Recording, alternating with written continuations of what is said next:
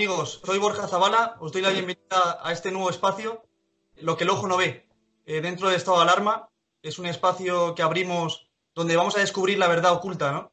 En estos momentos de censura y de mentira, tengo el honor de presentaros al primer invitado de lujo, eh, Miguel Durán. Ha sido presidente de la ONCE varios años, es actualmente abogado, ejerce como abogado y es empresario. Eh, colabora habitualmente en espacios, diversos espacios televisivos.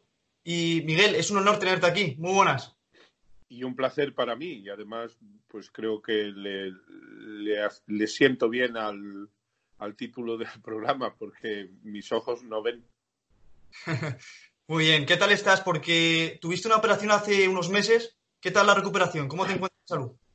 Magnífica, la verdad es que los cirujanos hicieron conmigo una obra de arte guiados también sin duda por la mano de Dios que quiso darme una prórroga que yo le agradezco y que trataré de usar lo mejor que pueda, porque me tuvieron que poner dos bypasses, ya que tenía una obstrucción coronaria del 95%, pero en un posoperatorio bastante rápido me recuperé y ahora pues puedo hacer mi deporte, hago un par de horas en esta situación de confinamiento diario que tenemos y además pues hago mi trabajo con absoluta normalidad y muy bien.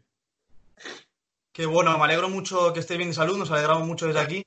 Te quería preguntar eh, por también la salud espiritual, ¿no? Porque me consta que con esa operación has tenido un antes y un después en tu vida, ¿no? ¿Qué hiciste? ¿Qué es lo primero que hiciste antes de someterte, someterte a la operación? Bueno, pues eh, yo tengo un excelente amigo que, con el que hablo muchas cosas y muchas veces de teología. Y em, este a su vez tiene un, cura, pues que es un tipo fenomenal y que eh, yo le pedí que viniera el día antes pues a confesarme y a darme la extrema unción. Mm, la gente cree que eso de la extrema unción es cuando uno está ya en las puertas del cielo llamando a, que San Pedro abra. No es necesariamente así. La extrema unción es un sacramento, es un, viático que en principio nos permite afrontar la eventualidad de morir con más tranquilidad. Mm, y este cura pues me, confesó, o yo me confesé a él. Eh, y eh, después pues me administró los santos óleos y me recomendó que también, eh, cuando fuera camino del quirófano, eh, me encomendara a Nuestra Señora, cosa que hice, así que entré en el quirófano de la mano de Nuestra Señora, la Virgen, y de la mano de mi señora, que es médico y que me acompañó hasta la mismísima puerta de aquel lugar donde los, los médicos y Dios hicieron el milagro de devolverme a la vida con normalidad. Qué bien. Eh, a raíz de lo que me estás contando, me viene a la cabeza toda la gente ¿no? que está muriendo en las UCIs ahora y que no tiene asistencia religiosa ni la mano de, un familiar ¿no? que le consuele. Entonces me quiero, me quiero pues eso, eh, especialmente acordar de esta gente y eh, vamos a dar paso ya ¿no? a, la, entrevista. actualmente, pues estamos viviendo un momento difícil ¿no? del coronavirus. Estamos todos aislados en casa ahora, unas medidas estrictas y eh, somos el primer país con más víctimas por millón de habitantes. ¿Cómo ves tú, cómo valoras la gestión del gobierno eh, socialcomunista en esta crisis del coronavirus? A mí me parece una gestión absolutamente nefasta, imprevisora por demás, carente de la mínima capacidad autocrítica porque ni siquiera son capaces de reconocer lo obvio tú dices en el título del programa lo que el ojo no ve. Mm, yo creo que esta gente, a pesar de que tiene su vista normal, no es capaz de ver ni siquiera aquello que están haciendo. Me uno, por supuesto, a, pues a ese recuerdo que tú tienes para todos los pobres hombres y mujeres que están muriendo en soledad. Y espero que los que hayan sido capaces y sean capaces de tener el consuelo de encomendarse a Dios lo hagan, porque desde luego eh, encomendarse a este gobierno es eh, muy poco útil, por no decir nada útil. a mí me parece que lo están haciendo fatal, lo están haciendo pues eh, con la parte del cuerpo contraria u opuesta al cerebro. Por tanto, eh, por lo que me cuentas tú, ¿crees que Pedro Sánchez debería dimitir? Yo creo que Pedro Sánchez en este momento no puede dimitir porque en situación de estado de alarma no, no es posible plantear una cosa así. Eh, pero sí que creo que si tuviera un mínimo de vergüenza personal y política mm, en acabando esta crisis y orientando las cosas adecuadamente, el Partido Socialista, que es el partido más votado, debería eh, forzar su dimisión, debería poner eh, una persona técnica al frente de un gobierno de concentración, de un gobierno de concentración nacional, en el que supongo que Podemos no participaría, no querría participar, y mm, tratar de devolver este país nuestro, esta querida España, a una situación de normalidad.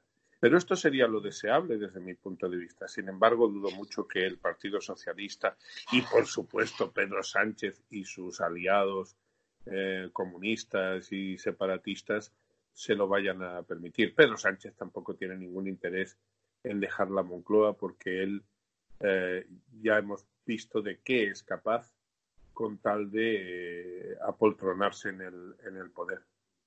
¿Es el gobierno más comunista que socialista? Es difícil de saber eso. Mm, yo creo que poco a poco Pedro Sánchez sí que eh, eh, va siendo más rehén cada vez de la componente comunista del, gobierno. Eh, pienso que no es todavía o no podría afirmarse que sea más comunista que socialista, pero camino lleva, porque Pablo Iglesias es más listo que él más osado que él, es mucho más audaz que él, eh, tiene muchísima menos eh, moral todavía que moralidad, quiero decir, más que moral. Tiene menos moralidad, menos valores morales que Pedro Sánchez, que ya es decir. Y, yo creo que poco a poco le va comiendo la tostada, eh, es lo que te podría decir. Y eso es, eso es muy preocupante si por Pablo Iglesias fuera, mm, aquí ensayaría un chavismo a la española. Eh, Miguel, como abogado que eres, eh, ¿crees que debería sentarse al gobierno en el banquillo de los acusados? Yo creo que tiene una responsabilidad eh, por imprudencia en las muertes que están sucediendo. Lo que ocurre es que eso tiene dificultades desde el punto de vista de la doctrina penal y sobre todo tiene una dificultad mayor.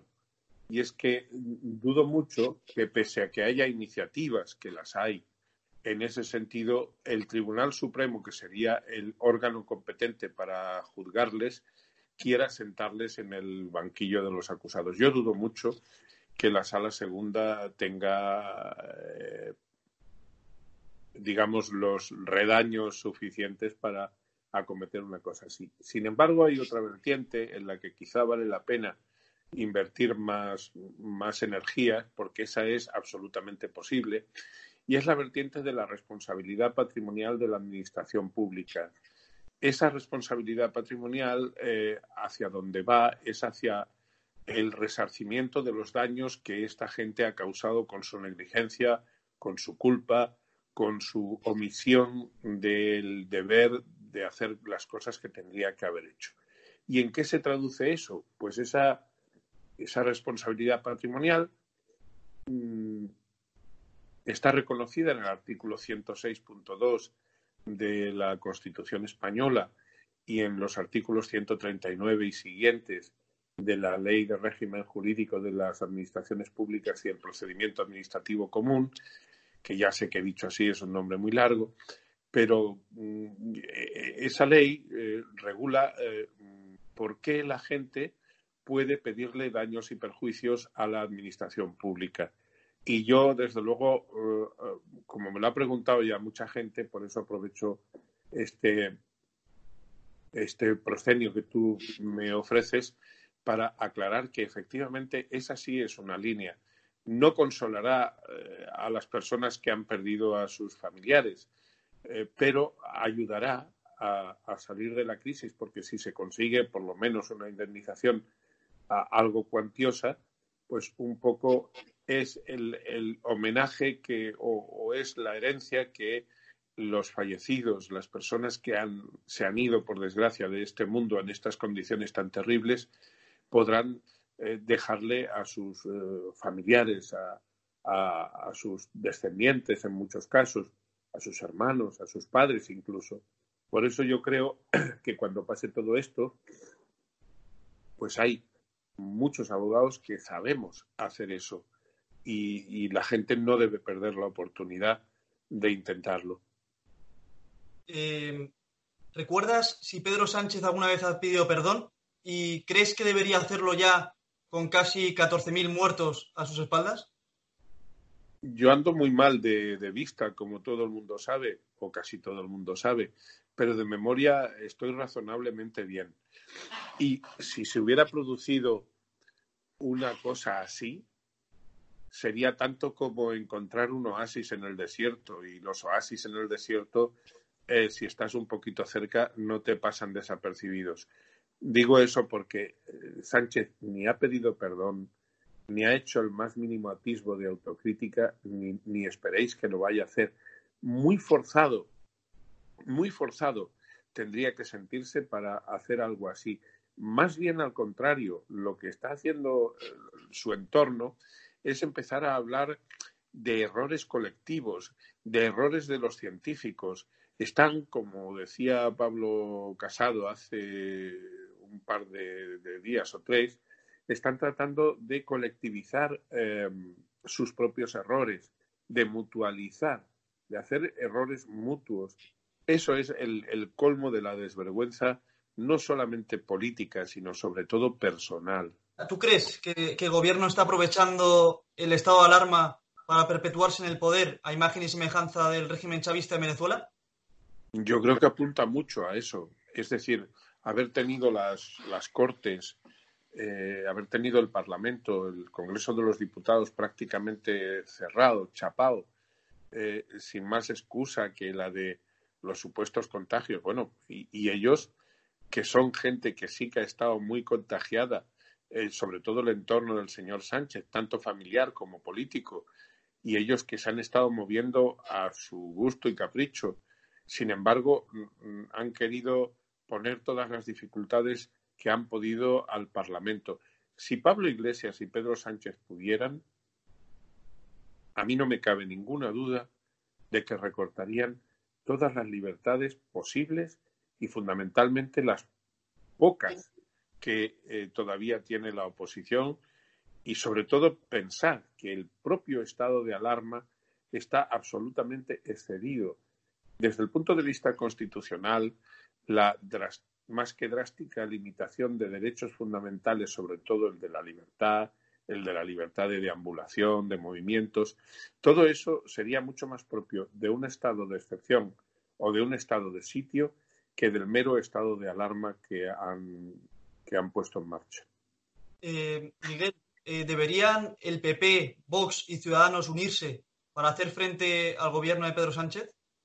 Yo no tengo ninguna duda, pero tampoco tengo dudas de que eso es eh, extraordinariamente difícil, porque tienen miedo de que en ese momento la polarización que ese movimiento representaría eh, la utilicen el, gobierno social comunista y los separatistas para decir que no tienen sentido de Estado, que son la derecha o la ultraderecha. Tienen demasiado miedo. Yo creo que tienen a, a estos partidos les sobra miedo y les falta verdadero, verdadera visión común de las cosas que hay que hacer. Eh, Miguel, con los socios que tiene Sánchez ahora mismo en este gobierno, eh, ¿tú crees que la monarquía ahora mismo corre peligro? Yo creo que la monarquía corre peligro desde hace tiempo, ¿eh? no solamente ahora, ahora más, por supuesto, pero la monarquía eh, corre peligro sobre todo por la deriva probablemente del último decenio del rey emérito, que tiene los méritos que tiene, que son incuestionables desde el punto de vista histórico. El rey pilotó o estuvo eh, en, la vanguardia de una transición democrática que los jóvenes pues conocéis solo de haber leído, los que lo hayáis leído, pero que fue complicada y que hubo que dar muestras de mucha generosidad por parte de los que estábamos ahí. Eh, por supuesto, en mayor medida los que lideraron aquello. Pero el rey emérito, eh, don Juan Carlos I, tuvo esos, tuvo esas, eh, esos méritos. Sin embargo, después, en el último decenio de su trayectoria, yo creo que ha tenido considerables errores. Felipe VI ha intentado reconducirlos y creo que en buena medida lo consigue. Lo que sucede es que el pozo, que ya más que un pozo es un caldo de cultivo muy generalizado, del republicanismo vacío, por otra parte, de contenido real, ¿eh? porque no hay una propuesta, nadie le ha explicado al noble pueblo español eh, en qué consistiría eso de ser republicanos, de que España fuera una república. Mm, Evidentemente, con los socios que tiene Sánchez, eh, la monarquía está muchísimo más en riesgo, mucho más. ¿España, tú crees ahora mismo que es un país democrático? España es un país formalmente democrático, pero nosotros eh, tenemos una democracia muy imperfecta. Yo lo escribí hace un par de días en el periódico Mercados. Eh, donde eh, hablo de que una democracia que, tiene secuestrado el Parlamento, que tiene una televisión pública absolutamente partidista, que tiene un Consejo General del Poder Judicial bizcochado y horneado por los políticos, que tiene un Tribunal de Cuentas eh, prácticamente por cooptación política, que tiene un CIS eh, que funciona solo a favor de quien manda que tiene una ley electoral manifiestamente mejorable, eh, que permite que existan legalizadamente partidos que querrían eh, liquidar la unidad nacional. Una democracia así es una democracia muy imperfecta y además en este caso, en este momento, secuestrada. ¿Cuál es, a tu juicio, la mayor vileza que ha cometido Pedro Sánchez hasta ahora?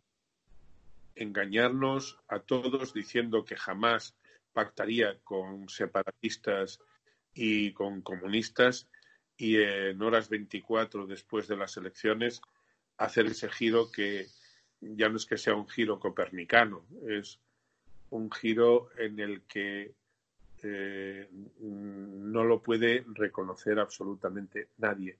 Este señor es un perfecto mentiroso, es un fementido, es un felón.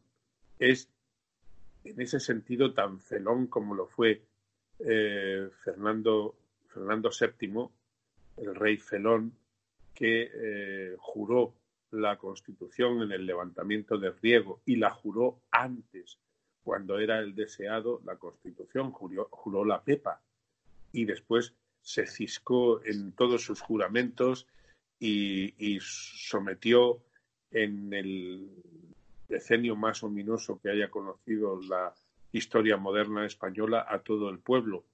Pues Pedro Sánchez no varía mucho del rey Felón. Eh, Miguel, hay mucha incertidumbre ahora sobre qué pasará el día después ¿no? de la crisis del coronavirus. ¿Tú cómo crees que va a acabar esta crisis? Pues mira, yo no puedo ser muy optimista a ese respecto. Eh, creo que la sociedad civil estará muy por delante y muy por encima de la clase política en general, como siempre en situaciones de, verdadera crisis se demuestra. Yo creo que también esta crisis resitúa, recoloca cosas en el mundo. Espero que todos aprendamos que más allá de los valores típicos del, del hedonismo rampante en el que nos han instalado desde la sociedad del consumo y todo eso, que más allá de eso hay otros valores, valores de trascendencia, valores de fe, valores de, solidaridad y de confianza los unos en los otros, que no todo es el vil metal, que no todo es el dinero, que hay eh, muchas cosas que se resuelven desde el amor, desde la entrega, no desde el codazo para que se quite el otro y me ponga yo. Eh, yo creo que, mm, vamos, querría aspirar a que Dios nos esté dando un toque de atención y nos esté diciendo en esta Semana Santa vivida desde el recogimiento de las casas, bueno, quien tenga recogimiento espiritual, que es al que yo me refiero. Eh, espero que ese toque de atención nos haga reflexionar a todos. No estoy nada seguro de que la clase política reflexione en esa dirección, porque luego el, día a día, el batallar cotidiano, a ver quién toma la mayor parte del pastel del poder, les, les lleva a olvidarse de lo verdaderamente trascendente, ¿no? Pero espero que muchas cosas se van a recolocar y supongo que la crisis económica va a ser terrible y no sé si va a matar más personas que el coronavirus, pero va a traer miseria porque los, los gobiernos, no solamente el español, los gobiernos desespero yo de que estén a la altura de las necesidades de sus pueblos. Eh, Miguel, para ir acabando ya, eh, te voy a pedir eh, por último que me definas estos personajes que te voy a decir a continuación y hechos en dos pinceladas, en dos palabras. Muy bien. Pedro Sánchez. Felón, fementido, desconfiable y bastante inepto, muy inepto. El marqués de Galapagar. Pues el señor Iglesias también un mentiroso que no tiene ninguna vergüenza de decir hoy una cosa y mañana otra. Por ejemplo, lo de vivir en Vallecas y luego largarse a Galapagar con la casita tan mona y tan pequeña que se ha comprado. Fernando Simón, el que decía que no habría más de un contagio en España. Un inepto útil, útil para el gobierno. Quiero decir que es el que le coloca como mascarón de proa y como supuesto o pseudo técnico, pseudocientífico que ha demostrado que se equivoca mm, más que yo haciendo el tiro al blanco. Eh, Dolores Delgado. pues una señora que ha recibido el premio a su fidelidad perruna a Sánchez y al sanchismo. Margarita Robles. Una señora a la que el cargo creo que le viene grande y sobre todo una señora que ha dado muestras de una soberana ignorancia de lo que son las residencias de tercera edad y de una supina inconsciencia al poner el foco despectivo sobre el funcionamiento de esos establecimientos. ¿Y qué te parece Carmen Calvo? Pues que no sé si el coronavirus le va a cambiar eh, algo de sus neuronas. Me temo que no. Y me temo que va a seguir obsequiándonos con besos y abrazos de los del día 8 de marzo. En dos palabras, ¿qué te parece la exhumación de Franco? Pues eh, una operación de, despiste protagonizada por Sánchez dentro de ese postureo político con el que pretende engañar y engaña, hace mía que sí, a una parte no pequeña del pueblo español que sigue alimentando ahí sí los odios que les han insuflado como herederos de ese febrero del 36 que todos deberíamos tratar de olvidar, a menos que no sea para aprender de las cosas que no se deben hacer. ¿Y sobre la eutanasia qué opinas? Pues sobre la eutanasia, que es un tema muy complicado, desde luego, pero que es abrir la puerta a que se cometan muchos atropellos ya con independencia del criterio religioso que cada cual tenga, que el mío es muy claro. Yo creo que la vida es un don y un bien que administra, por supuesto, la medicina, pero que sobre todo el mayor médico que hay en, en todas partes, que es Dios. Pero al margen de eso o además de eso, ya veréis cómo si esta gente consigue eh, entronizar una cosa así en nuestra legislación, em, será una puerta abierta a que se les dé el pasaporte anticipado a mucha gente que estorba para que otros puedan, por ejemplo, heredar sus bienes. Pues muy bien, Miguel, hasta aquí hemos llegado hoy en nuestro nuevo programa. Te quiero dar las gracias encarecidamente por, por haberte, haberte animado ¿no? a venir aquí y, mostrar tu disposición en este programa.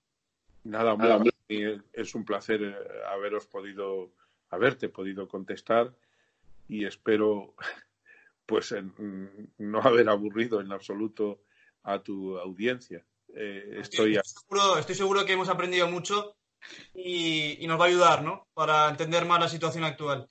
Encantado, encantado, Borja, y a tu entera disposición. Muchas gracias, Miguel. Es un, como he dicho, un placer haberte tenido aquí. ¿eh? Contamos contigo para más ocasiones. Muchas cuando tú quieras, cuando tú quieras, estoy a tu disposición. Bueno, queridos amigos, el siguiente programa vamos a entrevistar a, a un personaje que nos va a dejar indiferentes. Va a ser espectacular y os esperamos.